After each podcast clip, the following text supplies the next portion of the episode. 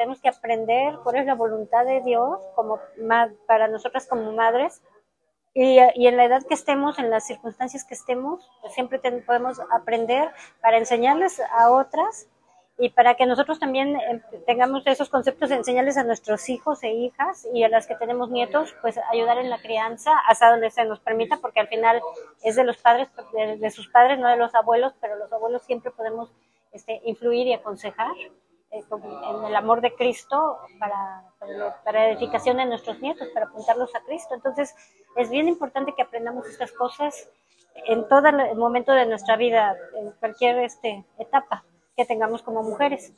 Y bueno, la primera clase que vimos, vimos cinco puntos acerca de la maternidad bíblica. Y empezamos viendo cómo la influencia que tenemos nosotras como mamás en, en nuestros hijos Dios hizo que esa influencia fuera poderosa. Dijimos que, así lo ordenó Dios y que si nosotras lo olvidamos o lo descuidamos, estamos desobedeciendo una institución divina, que Dios puso ese afecto tan grande, esa influencia. También vimos que la mamá tiene que ver más con el carácter del hijo cuando todavía está en estado flexible, en el que es moldeable. Y es inmensamente importante que nosotras las mamás tengamos ese, alto concepto del poder que Dios nos dio. Ahora, para, hacer un, para, para eh, ejercer nuestra labor como madres, como Dios, de acuerdo a la voluntad de Dios, tenemos que estar familiarizadas con la obra y esos eran los cinco puntos. El primer punto era la familiaridad con la obra. Vimos que el objetivo de la mamá y su deber es la formación del carácter y que no debe limitarse a, comunicar conocimientos, sino hábitos. Vimos que el ministerio principal consiste en cultivar el corazón y regular la vida de nuestros hijos y que la meta no debe ser lo que los hijos tienen que saber, sino lo que ellos son y los que van a hacer. También vimos otro punto que era una piedad sincera. Y este punto es bien importante porque si una mamá no no tiene una piedad sincera, una comunión con el Señor, de entrada una conversión y, de ahí esa piedad sincera de, intimidad con el Señor, de amor, de, amor a su palabra, de conocer su, de querer conocer su palabra y obedecerla, pues no, va, no vas a poder este, criar a tus hijos para el Señor si tú no tienes esa, esa piedad sincera. Y entonces dijimos que era importante que cultivemos nuestra piedad. Luego vimos el tercer punto, que era que vamos a criar a nuestros hijos no con severidad, sino con afecto, con, afecto, pero con autoridad y con amor, pero con severidad no, porque eso va a hacerlos eh, eh, amargados o enojados en contra de, de, una religión, porque ellos no van a ver en nosotros esa, ese carácter, sí de autoridad, pero de amor y de afecto. También vimos el cuarto punto, que la crianza bíblica requiere sacrificios y privaciones. Y dijimos que tenemos, tenemos que tener cuidado de no irnos a los extremos. Tampoco puedes vivir ahí encerrada en la casa todo el tiempo, pero, pero tampoco te puedes ir y dejar a tus hijos y que ellos, pues hay que encargados con quien sea, y, o sea, no, sí requiere sacrificios y privaciones. Es un camino difícil, pero es el más importante que tenemos como madres. También vimos el quinto punto que era que seas ingeniosa, estudiosa y que tuvieras inventiva para instruir al niño en todo tiempo. ¿sí? Hay que estudiar a tus hijos, ver sus temperamentos este, y ver cómo, cómo puedes tú llegar a su corazón para instruirlo. Y no solamente limitar al niño a un tiempo de enseñanza este, de, no sé, estás haciendo las cosas seculares, ¿no? el deporte o no sé, lo, lo que sus actividades y que de ahí lo quieras pasar a ver, ahora sí vamos a estudiar la palabra. Eso no está bien, sino que debemos en todo tiempo estar instruyendo y, y haciendo que todas las circunstancias, todas las situaciones en la vida de tus hijos este, siempre estén apuntadas a Cristo, siempre estarlos llevando a Cristo, hablando del Señor eh, en todo tiempo. Y bueno, esos fueron los cinco este, puntos de la maternidad bíblica.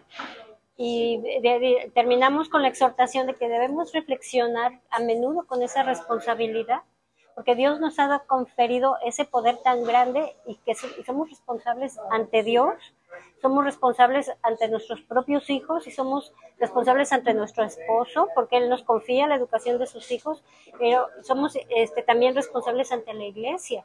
Que no podemos, eh, se supone que la casa es donde los niños van a ser educados en su fe, no la iglesia o el pastor. Entonces, esa fue nuestra exhortación de esa primera clase. Después vimos la, una segunda clase con un mensaje de ánimo, como empecé diciendo, pues aquí tenemos diferentes este, edades, diferentes etapas en nuestra vida. Los hijos nos convertimos en diferentes momentos, nuestros hijos quizás son convertidos, quizás no. Entonces, el, mensaje de ánimo fue que no dejemos de, de, de, aprender estas cosas, de ordenar nuestros pensamientos y nuestros caminos de acuerdo a la voluntad de Dios, orar por nuestros hijos y ser eh, de bendición con esto que estamos conociendo, e instruyéndolos en, en, la etapa que estén y, este, y con oración, con mucha oración para que el Señor este, nos, pues, rescate a nuestros hijos si no se han salvado o ordene también sus pasos.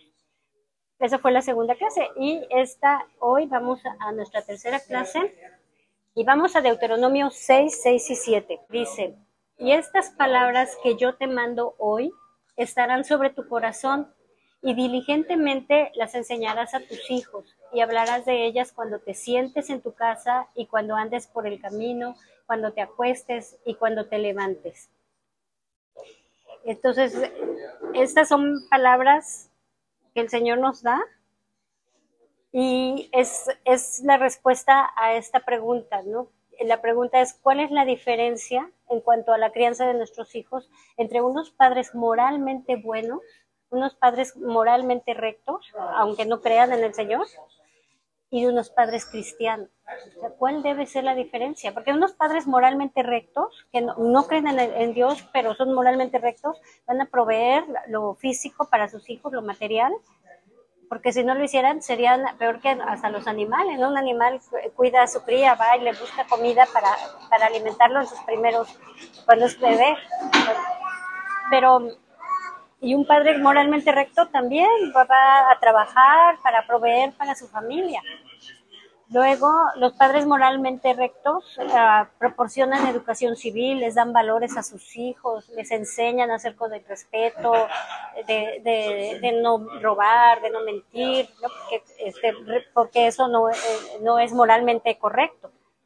Entonces, ¿cuál es la diferencia? Y en un padre moralmente correcto, unos padres y una, unos padres creyentes. Esa, esa diferencia es que los, los padres creyentes van a, instruir a sus hijos en el conocimiento del Señor, les van a enseñar de, de, de, Cristo, de la salvación que tienen en Cristo, los van a apuntar al Evangelio. Esa es la diferencia, porque si no, ¿qué hacemos de más? ¿Qué hacemos de más con los que no creen en Dios? Para, estamos nosotros criando niños para el Señor, y para este estudio me basé en un escrito de Thomas Boston que se llama La principal responsabilidad de una madre. La principal responsabilidad de una madre es de Thomas Boston. Y bueno, pues entonces estábamos en la pregunta de eso, ¿qué hacemos de más? Cuando Dios nos da un hijo, nos dice lo mismo que le dijo la hija del faraón a la madre de Moisés, lleva este niño y críamelo.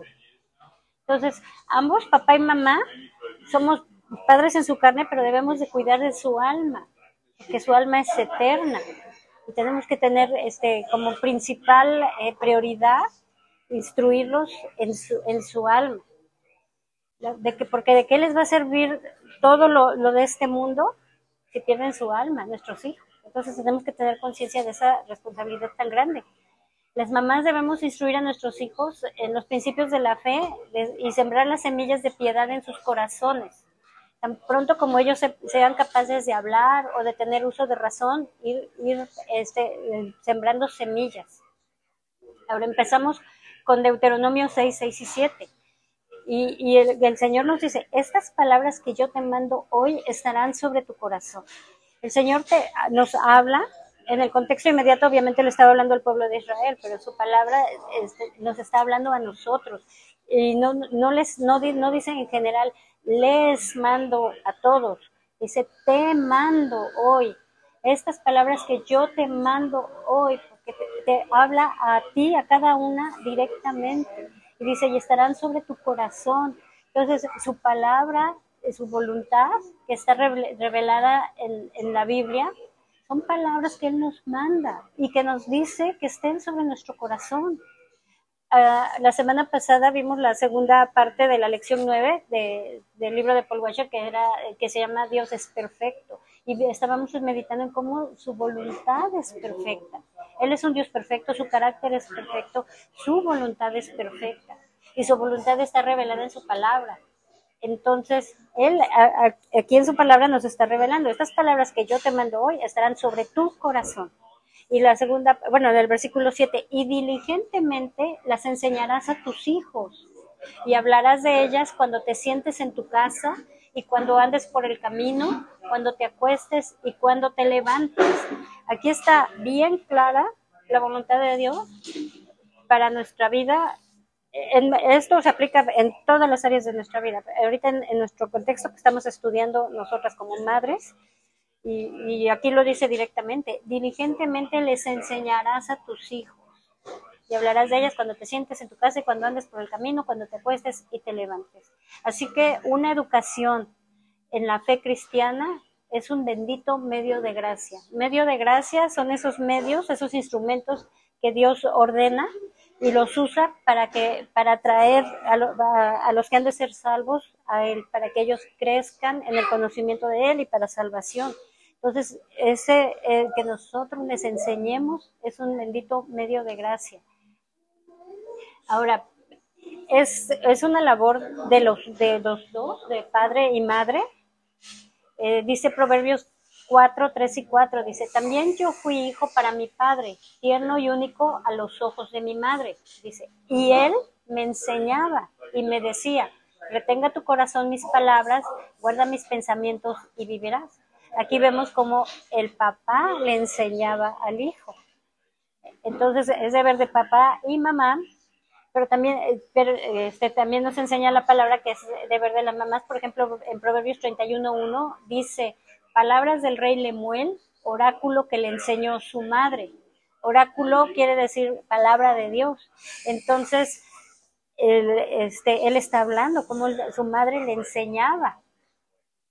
Entonces es labor de ambos, pero nosotras como madres, para nosotras es nuestra principal responsabilidad porque nosotras somos quienes pasamos más tiempo con ellos, porque tenemos esa influencia que nos da el Señor. Entonces, en nuestra maternidad es nuestra principal responsabilidad. Entendemos las circunstancias y la de cada una, como dije al principio, nos convertimos casadas, nos convertimos, este, hay muchas circunstancias, ¿no? Y muchas veces el papá no es, no es este, no es creyente. Sin embargo, nosotras debemos tomar lo que a nosotros nos está diciendo el Señor y asumir nuestra responsabilidad e instruir a nuestros hijos, porque el Señor nos va a respaldar, nos respalda con su palabra.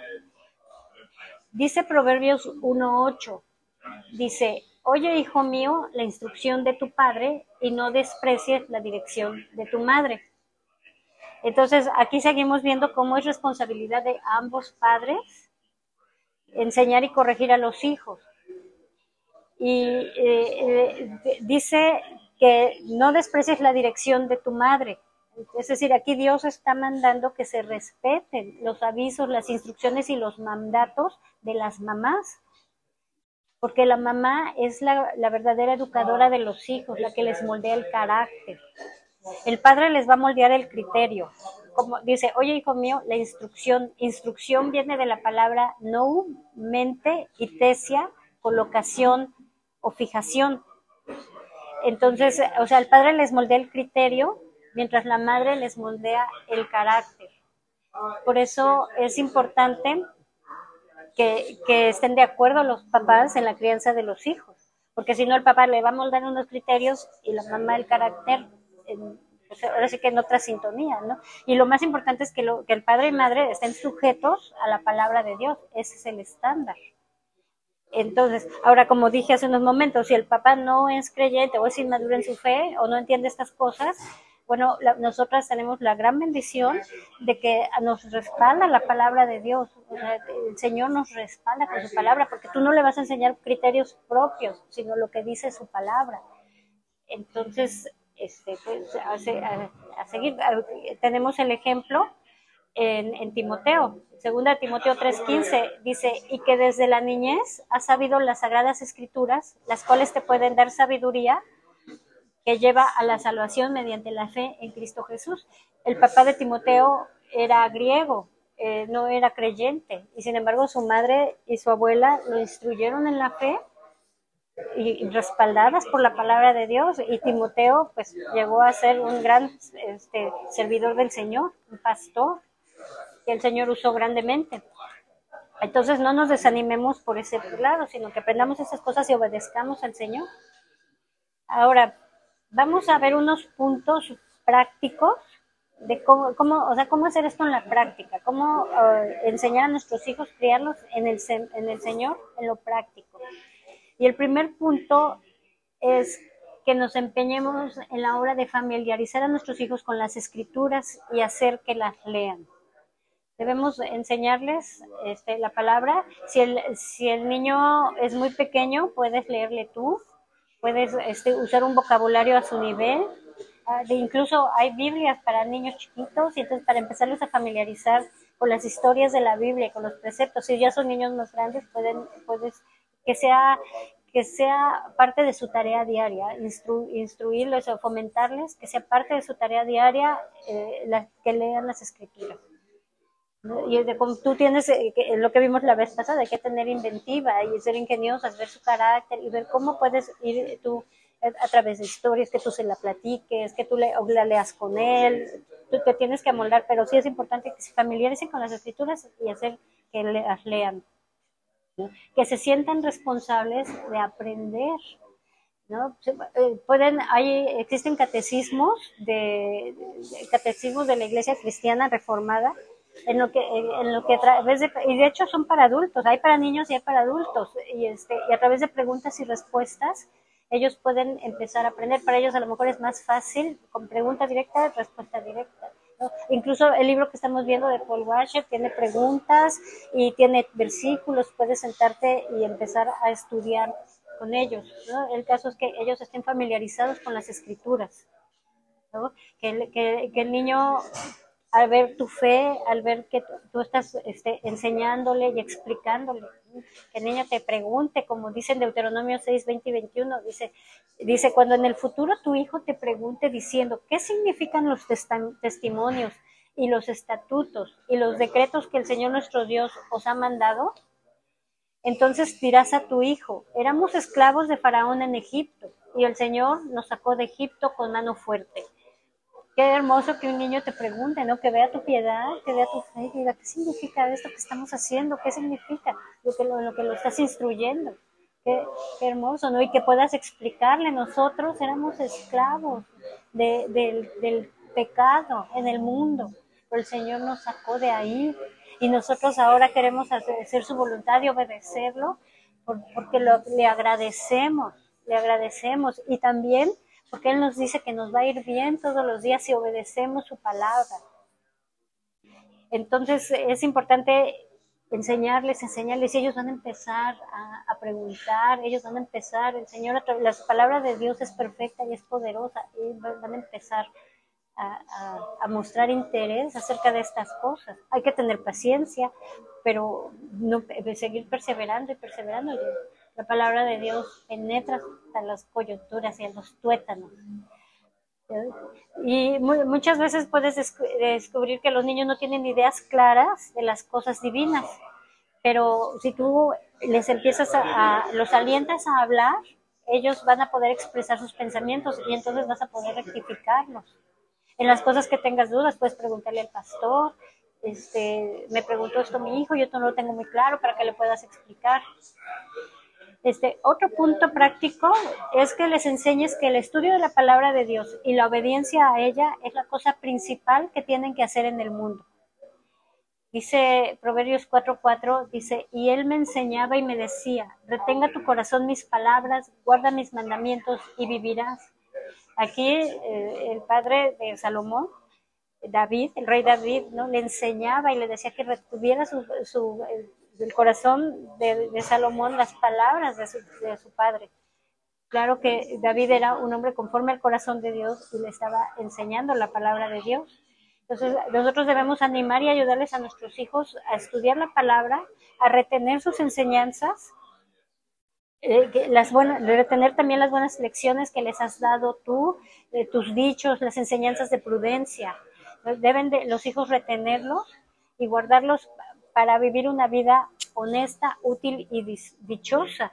Deben retener eso en su corazón, no solo en su cabeza porque si lo retienen en su corazón, eso le va a hacer que tengan convicciones, y esas convicciones son lo que lo hacen actuar, le estamos moldeando el carácter. Otro punto práctico para, para, este, para instruir a nuestros hijos es que los nos esforcemos por disuadirlos del pecado. El descuido de esto fue precisamente la transgresión de Elí y por ello lo juzgó Dios y juzgó Dios su casa. Dice en primera de Samuel 3:13, dice, porque le he hecho saber que estoy a punto de juzgar su casa para siempre a causa de la iniquidad que él conocía, pues sus hijos trajeron sobre sí una maldición y él no los reprendió. Entonces nosotros debemos disuadir a nuestros hijos del pecado, tomar autoridad. La, esa autoridad nos fue dada por Dios y mostrarles cómo el Señor abomina el pecado. Debemos eh, eh, esforzarnos, porque el Señor, si no los reprendemos nosotros, si no tomamos esa autoridad nosotros, el Señor los va a hacer. Otro punto práctico es que procures llenar sus corazones con el temor de Dios y con un aborrecimiento hacia las prácticas pecaminosas.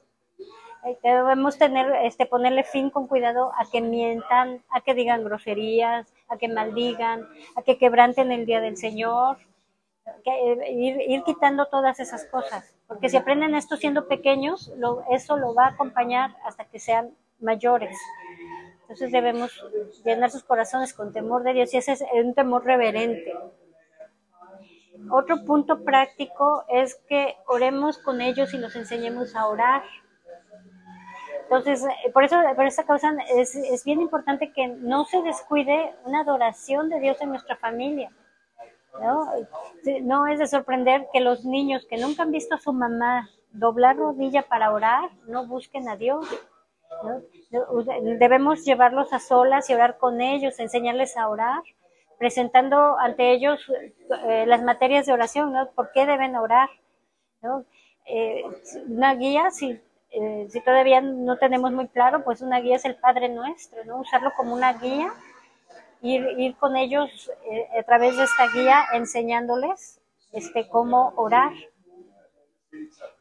Este, el Señor nos dice en Mateo 6.9, dice, vosotros pues orad de esta manera, Padre nuestro que estás en los cielos, santificado sea tu nombre. Entonces Él nos dejó esa guía si todavía nos sentimos como que no, no sabemos cómo explicarles a nuestros hijos, bueno, pues agarremos el Padre Nuestro como guía y si, y si creemos que podemos y el Señor nos ilumina, pues enseñarles a nuestros hijos cómo orar, que te vean orando, que te vean siempre llevando a Dios todas tus alegrías y tus tristezas, tus preocupaciones, todo llevándolas a Dios, enséñales, para que ellos aprendan a buscar al Señor en toda circunstancia de su vida. Otro punto es corregirlos. Y en este punto la Biblia es bien clara y, dice mucho, ¿no? Tenemos que corregirlos. Dice Efesios 6:4. Y vosotros padres no provoquéis a ira a vuestros hijos, sino criadlos en la disciplina e instrucción del Señor. Entonces debemos estarlos instruyendo y corrigiendo todo el tiempo, porque vamos a instruir, pero cuando ellos no entiendan esa instrucción o, no, o estén rebeldes a la instrucción, pues tenemos que ir corrigiendo. Entonces, ese es el más alto deber de los padres, enseñar y entrenar a los hijos en la palabra de Dios. Entonces, para corregir, pues de entrada nosotros tenemos que tener a nuestros hijos en sujeción. Si nosotras perdemos la autoridad sobre ellos, los hijos no van a aprender a someterse a las autoridades y su final será triste. Aún como abuelas, los hijos, los nietos, eh, ellos tienen que honrar a, sus, a su padre y a su madre, a, sus mayores. Este, no debemos perder esa autoridad que tenemos. Claro, es una autoridad de amor, con amor y con ternura, pero es una autoridad y no debemos permitir que ellos este, no se sujeten. Dice para, eh, que, no debemos corregir, eh, no solo debemos corregir mediante una reprensión, sino cuando es necesario se debe usar la vara. Proverbios 29:15 dice, la vara y la reprensión dan sabiduría, pero el niño consentido avergüenza a su madre. Entonces, por supuesto que estamos hablando de que el niño ya de plano no quiere entender, bueno, pues se usa la vara y se le da el castigo físico adecuado. Es cuando la corrección verbal no surte efecto, porque no hay sabiduría verdadera y efectiva sin disciplina. Eh, los niños no nacen educados y el, niño consentido, al que nada se le niega, al que todo se le consiente, pues va a ser un libertino. Entonces es importante corregirlo, eh, aún con la vara. Proverbios 19, 18 dice, corrige a tu hijo mientras haya esperanza, pero no desee tu alma causarle la muerte. Entonces, eh, empezar desde temprano, tan pronto como ellos sean capaces de mejorar con, ello y dejar que, que, nuestro amor por ellos sea para nosotros un compromiso, que no nos frene. Tan pronto como aparece un principio de corrupción en los hijos, hay que aplicar el correctivo antes de que se convierta en un hábito. Si con la corrección mejora, pues gracias a Dios, pero si no, entonces hay que aplicar el castigo físico. Ahora dice, corrige a tu hijo mientras haya esperanza. Y la segunda parte dice, pero no desee tu alma causarle la muerte. Entonces, se entiende que es sin excederse, ¿no? Sin darle, eh, excediéndose. Eh, pero un, un comentarista dice eh, de, este, de esa parte que dice, pero no desee tu alma causarle la muerte, él dice que se refiere a que no le causes la muerte por negligencia en corregirle. O sea, que por no corregirle le causas la muerte. ¿no? Entonces, sea como, como sea la interpretación, el punto es no castigarlos con, con violencia para lastimarnos, sino con sabiduría y con amor solo es para corregirle, pero sí, sí, si no están entendiendo, bueno, pues hay que corregirlos, incluso con la vara. Este Proverbios 13:24 dice, el que escatima la vara odia a su hijo, mas el que lo ama lo disciplina con diligencia. Entonces, si tú verdaderamente quieres mantenerlos fuera del infierno, corrígelo. Este versículo es bien fácil de entender y es bien conocido. El que escatima la vara, es decir, el que no corrige debidamente y a tiempo, a su hijo aborrece, es decir, no le ama como conviene y debe. Pero el que lo ama de veras desde temprano, antes de que hayan echado raíces, los hábitos viciosos lo va a corregir. Y bueno, hay muchísimos este, escrituras acerca de la corrección a los hijos. la última, Proverbios 23, 13, 14, dice, no escatimes la disciplina del niño, aunque lo castigues con vara, no morirá, lo castigarás con vara y librarás su alma del Seol. Así que nosotras como madres debemos persuadir a nuestros hijos a prestar atención a las instrucciones que se les dan a fin de que tomen conciencia de sus deberes. Una buena mamá va a sentir repugnancia en castigar a su hijo, pero con el, por, el bien del propio hijo lo va a castigar aún con vara. Estamos, como he estado diciendo, es con vara de amor, no como una vara como para castigar a un animal. Es Proverbios 23, 13, 14. Entonces, bueno, y nada más para terminar, dice Santiago 1.20, para concluir con este punto de la corrección a los hijos, dice, porque la ira del hombre no obra la justicia de Dios. Entonces, nunca con ira, nunca con nuestras emociones, no porque ya me desesperó o porque me espantó, porque hizo algo peligroso y, y con esa emoción y con ese enojo castigarlos, sino con sabiduría. Otro punto en una educación práctica para, este, para, para, que, para lo práctico, para instruir a nuestros hijos en el Señor, es que fomentemos en ellos los deberes de santidad y la práctica de la fe cristiana.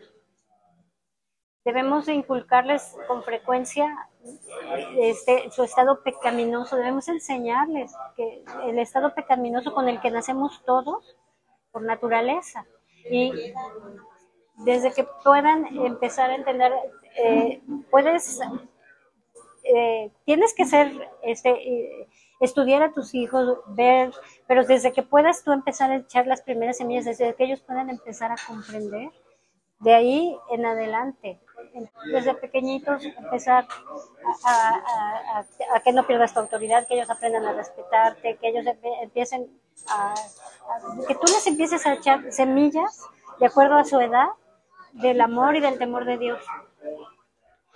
Y, y, enseñarles, y desde chiquitos empiezan a hacer algún berrinche, eso puedes hablarles, puedes enseñarles. Y bueno, otro punto, de ese es el séptimo punto, de, es fomenta en ellos los deberes de santidad y la práctica de la fe cristiana. Estoy repitiéndoles.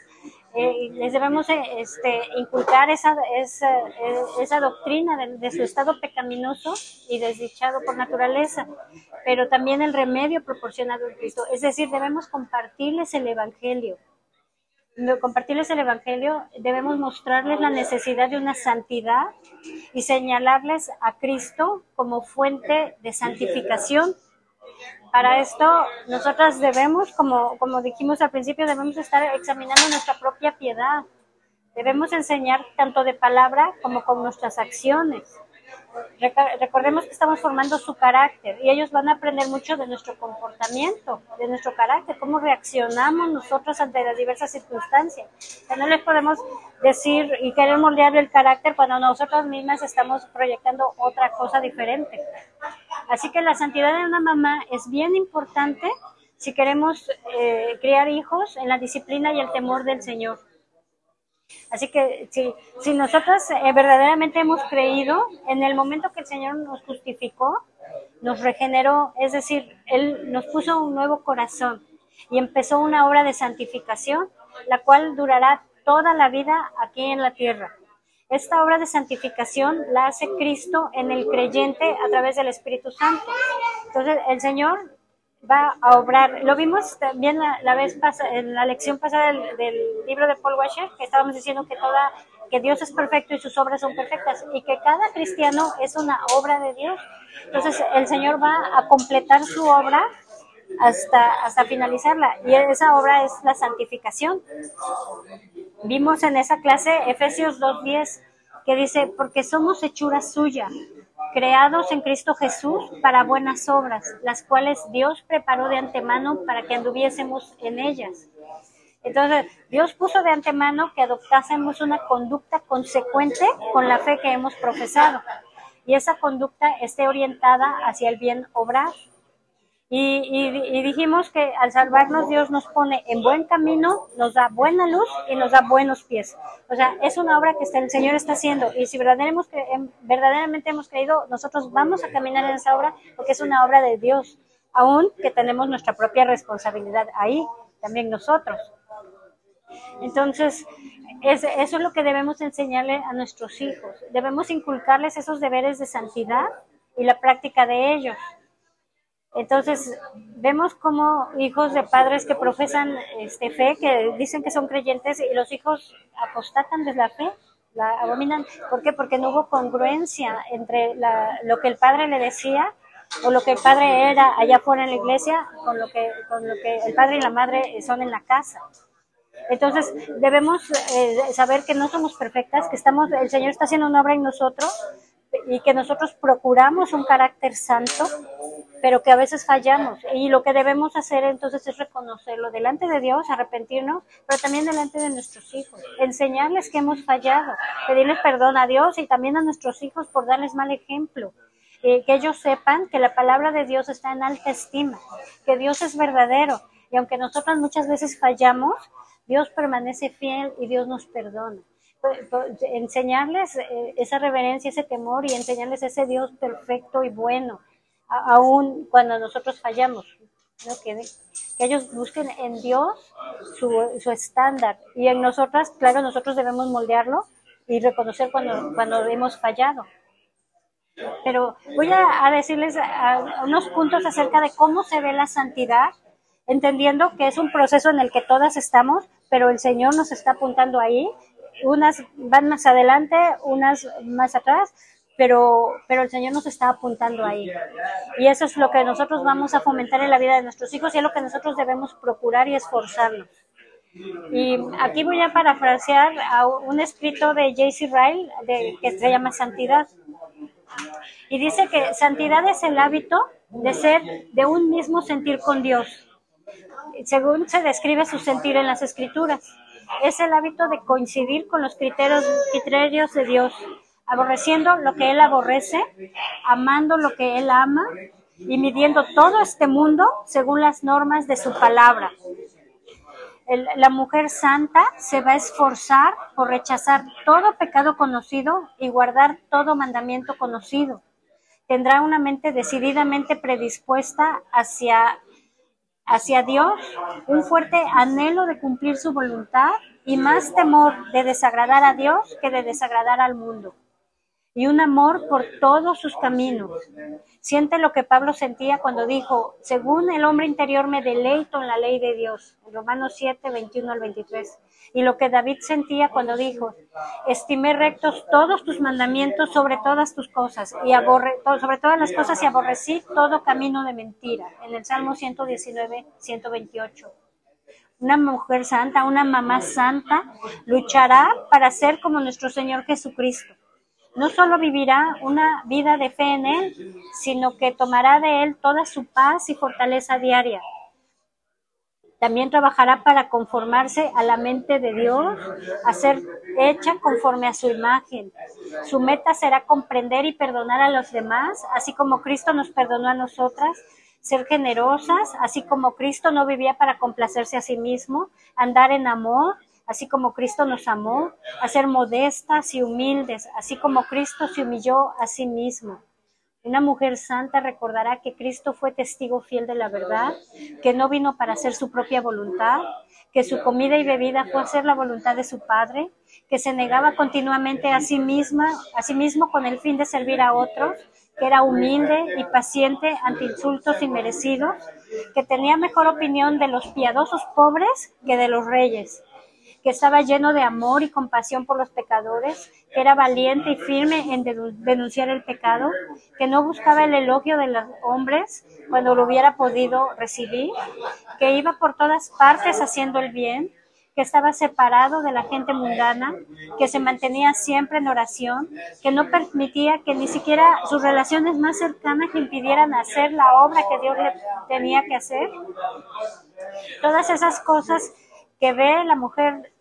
Estas son las cosas que la mujer santa tratará de recordar y por ella se esforzará en dar forma al curso de su vida.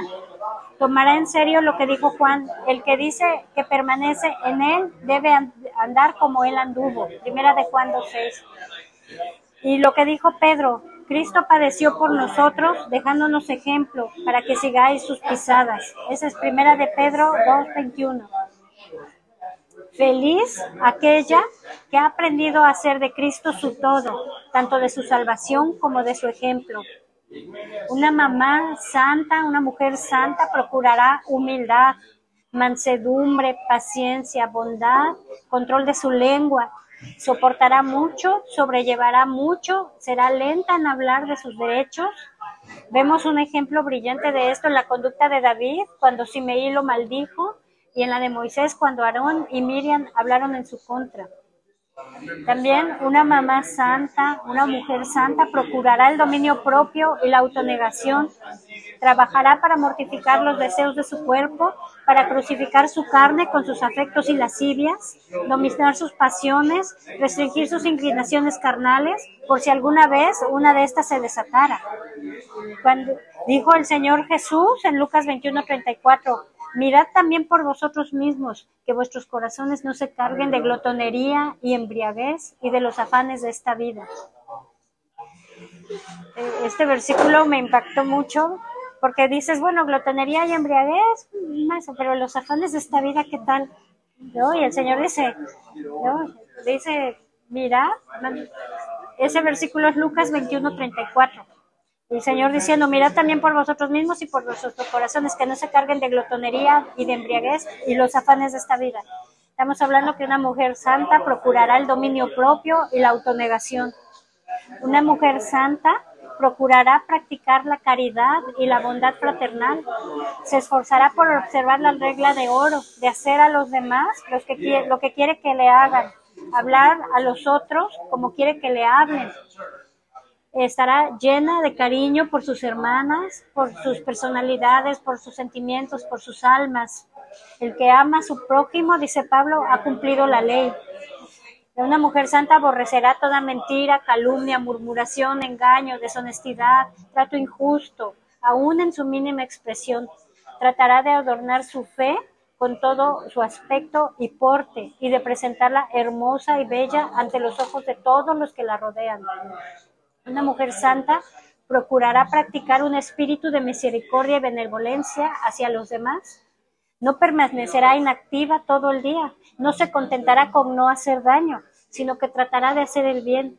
Se esforzará todo lo posible por ser útil en su época y generación y de aliviar las necesidades espirituales y los sufrimientos a su alrededor, tal como Dorcas, que abundaba en buenas obras y en las limosnas que hacía no solo se ponía a hacer algo y habla, no solo, no solo se ponía, se proponía hacer algo y hablaba de lo que pensaba hacer, sino que se ponía manos a la obra. Así también era Pablo. Él decía, yo con el mayor placer gastaré lo mío, aunque amándoos más, sea amado menos. Segunda de Corintios 12:15. Una mujer santa va a procurar la pureza de su corazón Aborrecerá toda suciedad y contaminación de su espíritu y buscará evitar todas las cosas que puedan llevarlo a ella. Sabe que su propio corazón es como una paja y será diligente en mantenerse lejos de las chispas, de la tentación. ¿Quién se va a atrever a hablar de su fortaleza sabiendo que alguien como David, un hombre de acuerdo al corazón de Dios, puede caer? Nosotras eh, podemos percibir pistas en la ley ceremonial. Bajo ella, el hombre que apenas tocaba un hueso, un cadáver, un sepulcro o a un enfermo se volvía impuro ante los ojos de Dios. Y esas cosas eran meramente símbolos y figuras. Son pocos los cristianos que alguna vez están demasiado en guardia o son demasiado cautelosos en, en relación a este punto. Procuremos como una mujer santa la pureza de nuestro corazón. Una mujer santa procurará tener temor a Dios. Y no nos referimos a ese temor de un esclavo que solo trabaja porque teme el castigo. Nos estamos refiriendo al temor de un niño que anhela vivir y de comportarse como si siempre estuviera ante su padre porque lo ama. Una mujer santa va a procurar humildad, anhelará modestamente estimar a otras mejores que ella. Verá más maldad en su propio corazón que en el de cualquier otro en el mundo comprenderá algo del sentimiento de Abraham cuando dijo, yo soy polvo y cenizas. Entenderá a Jacob cuando dijo, soy menos que el más pequeño de todas tus misericordias. O cuando Job dijo, yo soy vil. O cuando Pablo dijo, yo soy el primero de los pecadores. Una mujer santa va a procurar humildad.